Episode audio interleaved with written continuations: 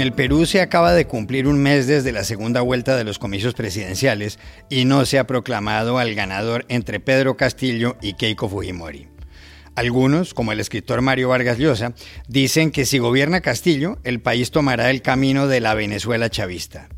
¿Es así?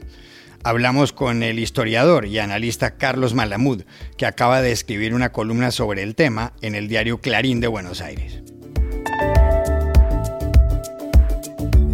En Nicaragua, el régimen de Daniel Ortega detuvo en las últimas horas al sexto precandidato presidencial, en este caso el líder campesino Medardo Mairena. Las elecciones son el 7 de noviembre y hay quienes creen que gran parte de la estrategia represiva depende de la vicepresidenta Rosario Murillo, esposa de Ortega. ¿Quién es ella y cuánto poder tiene? Se lo contamos en este episodio. En México, el gobierno ha anunciado que en septiembre va a rifar más de 200 propiedades que fueron de capos del narcotráfico. Una de ellas es la casa en Culiacán, de la que en 2014 se fugó a través de un túnel debajo de la bañera Joaquín El Chapo Guzmán. ¿Recuperan así los mexicanos tanto dinero mal habido como sostiene López Obrador? Se lo preguntamos a Adrián López, conocido periodista en Sinaloa. Hola. Bienvenidos a El Washington Post.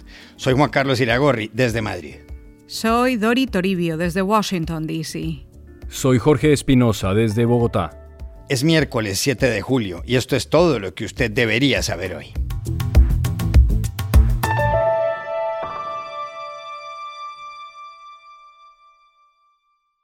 En el Perú se cumplió ayer un mes desde la segunda vuelta de las elecciones presidenciales y a estas alturas no se ha declarado quién las ganó se enfrentaban el profesor y líder sindical Pedro Castillo y la exdiputada Keiko Fujimori.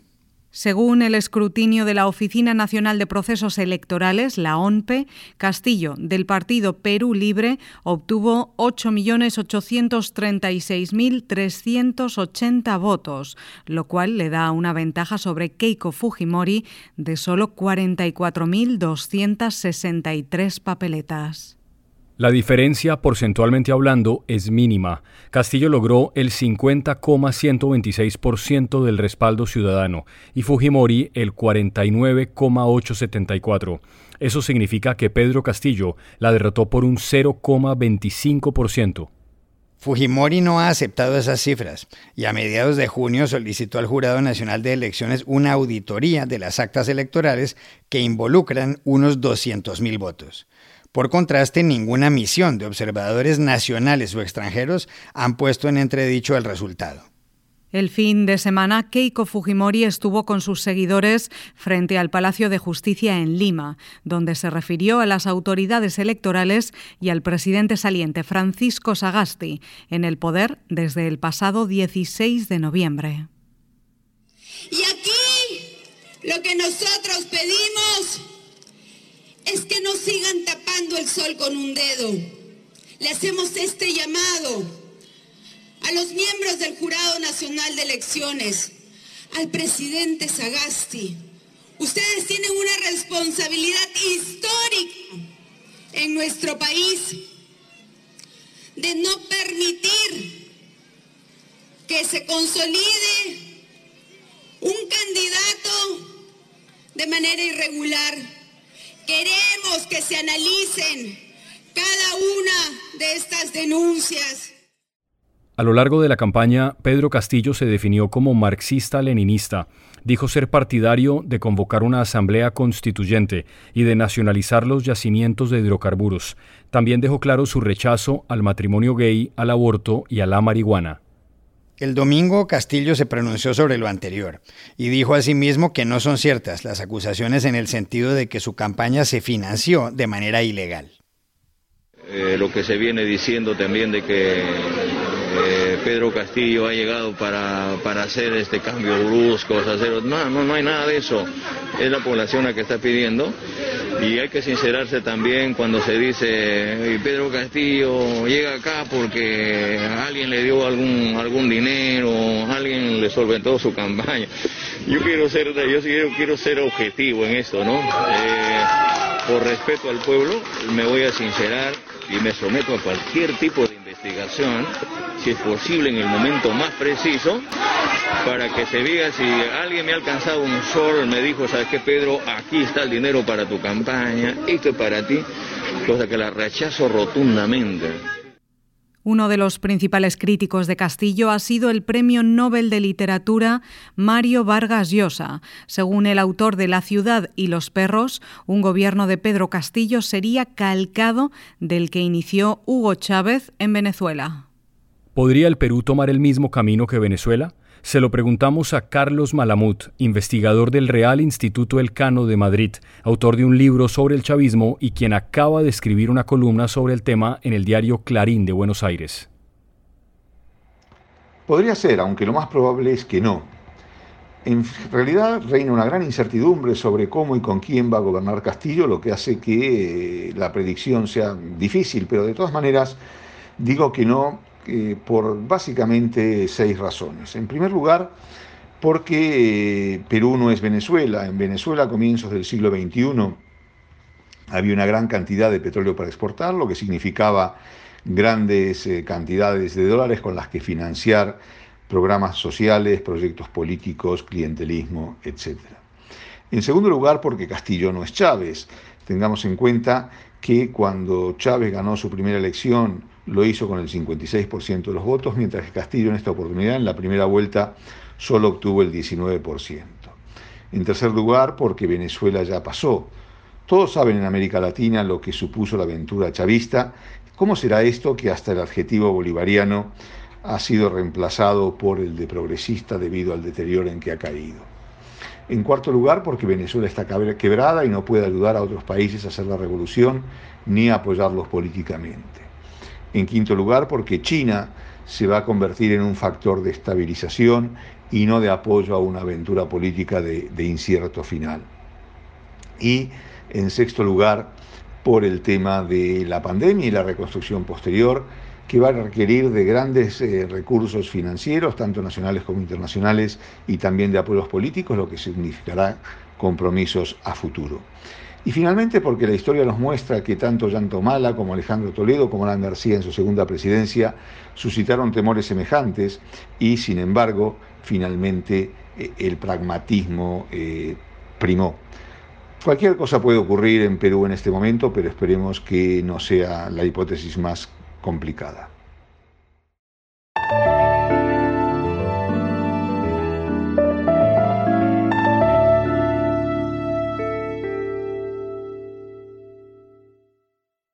En Nicaragua, la represión que ha puesto en marcha el régimen de Daniel Ortega contra precandidatos presidenciales y líderes de la oposición no da tregua. El lunes fue detenido el sexto aspirante a ganar las elecciones del 7 de noviembre.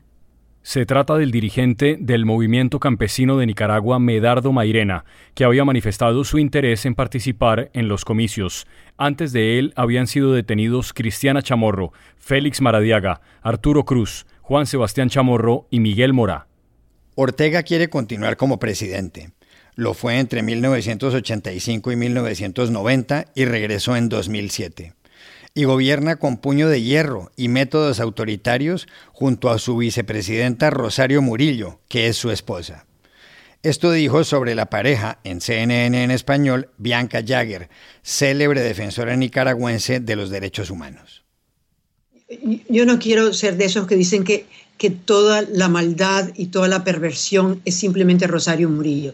Ellos son dos, son, ah, están juntos quiere decir no es la mujer detrás del hombre que está siendo juntos, son dos personajes ah, diabólicos que le han causado tanto daño a Nicaragua. ¿Quién es la vicepresidenta de Nicaragua? Rosario Murillo Zambrana, que acaba de cumplir 70 años, es hija de un algodonero conservador, Teódulo Murillo Molina, y de Zoilamérica Zambrana Sandino, cuyo tío abuelo fue el líder revolucionario Augusto Sandino. Sus padres, que eran acomodados, la enviaron a estudiar a Europa.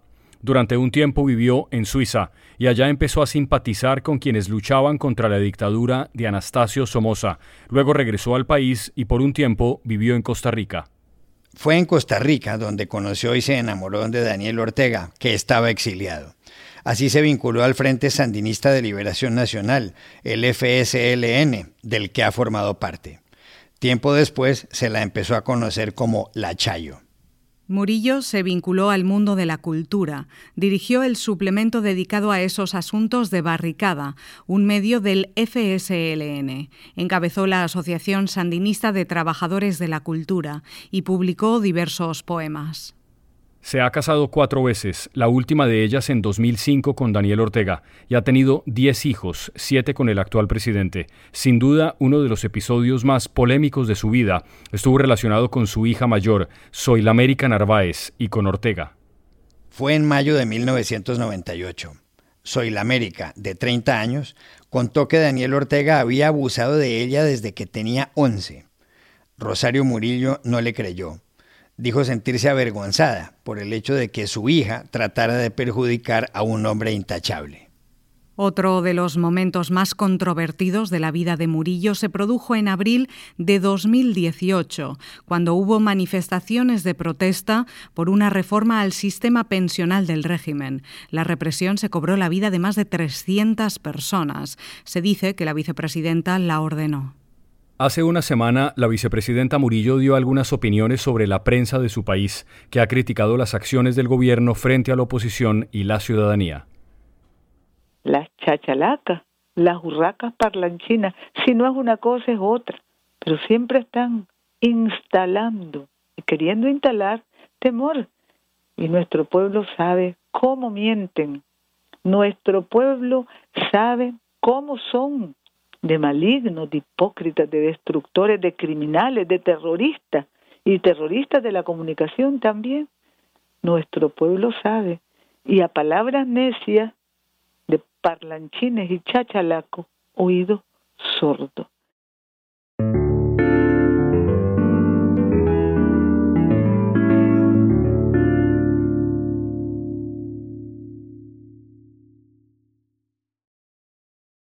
En México, el gobierno acaba de anunciar el sorteo con números de la Lotería Nacional de varios bienes incautados a capos del narcotráfico.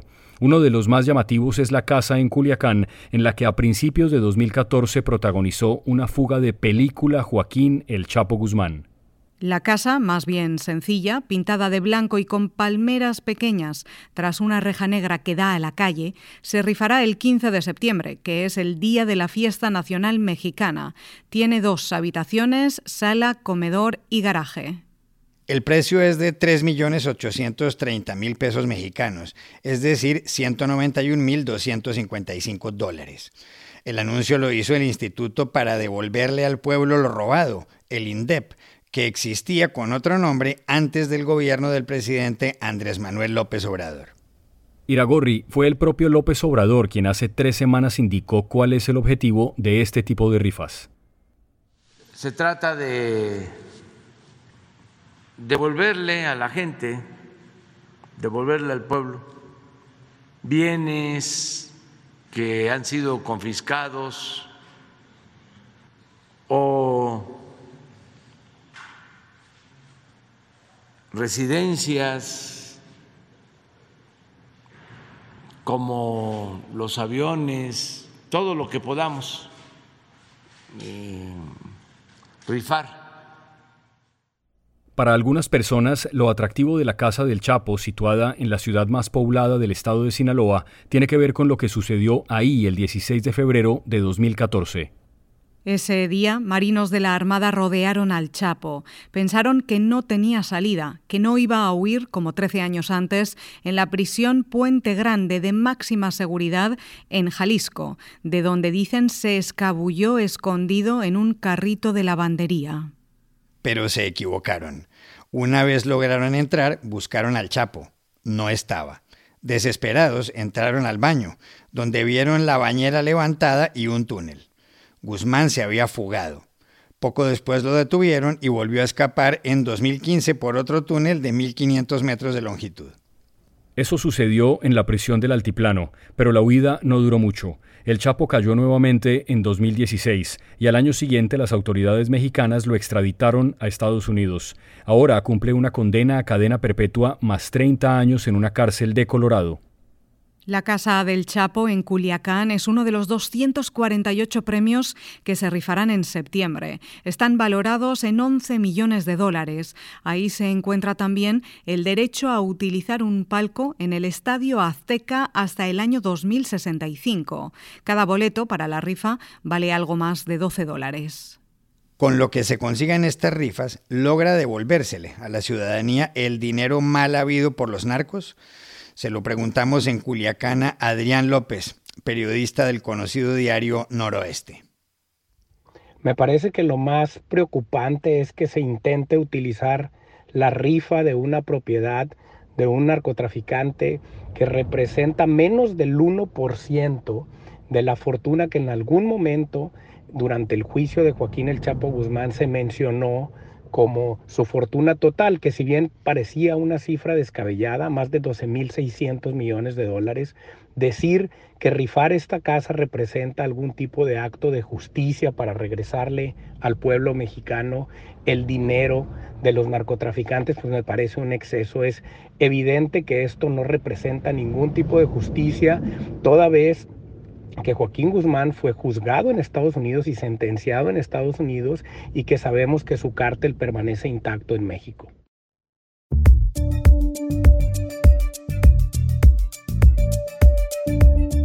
Y estas son otras cosas que usted también debería saber hoy. En Colombia, la Justicia Especial de Paz, la JEP, el tribunal creado para procesar a los actores del conflicto armado de este país, acusó ayer a un general retirado del ejército y a nueve militares por crímenes de guerra y de lesa humanidad en el caso de los llamados falsos positivos. Se trata de 120 asesinatos y 34 desapariciones forzadas de civiles que fueron engañados con promesas de trabajo, llevados a la región del Catatumbo en el departamento de Norte de Santander, y reportados como muertos en combate. En febrero, la JEP había anunciado que las víctimas civiles pudieron ser al menos 6.402, tres veces más de lo que se creía. El importante periodista de investigación holandés Peter Rudolf de Vries recibió ayer un disparo en la cabeza en pleno centro de Ámsterdam, la capital de los Países Bajos. A la hora de grabar este podcast se encontraba en el hospital en estado muy grave. Según los medios, el tiroteo tuvo lugar después de que el reportero, de 64 años, participara en un programa de televisión. De Vries había recibido amenazas de muerte en relación con sus investigaciones sobre el crimen organizado. El primer ministro neerlandés Mark Rutte dijo que esta es una agresión incomprensible y un ataque a la libertad de prensa. Y aquí termina el episodio de hoy de El Washington Post, El Guapo. En la producción estuvo Cecilia Favela. Por favor, cuídense mucho. Y pueden suscribirse a nuestro podcast en nuestro sitio web, elwashingtonpost.com, seguirnos en nuestra cuenta de Twitter, arroba el post, y también nos encontrarán en Facebook buscando el Post Podcast. Chao, hasta la próxima.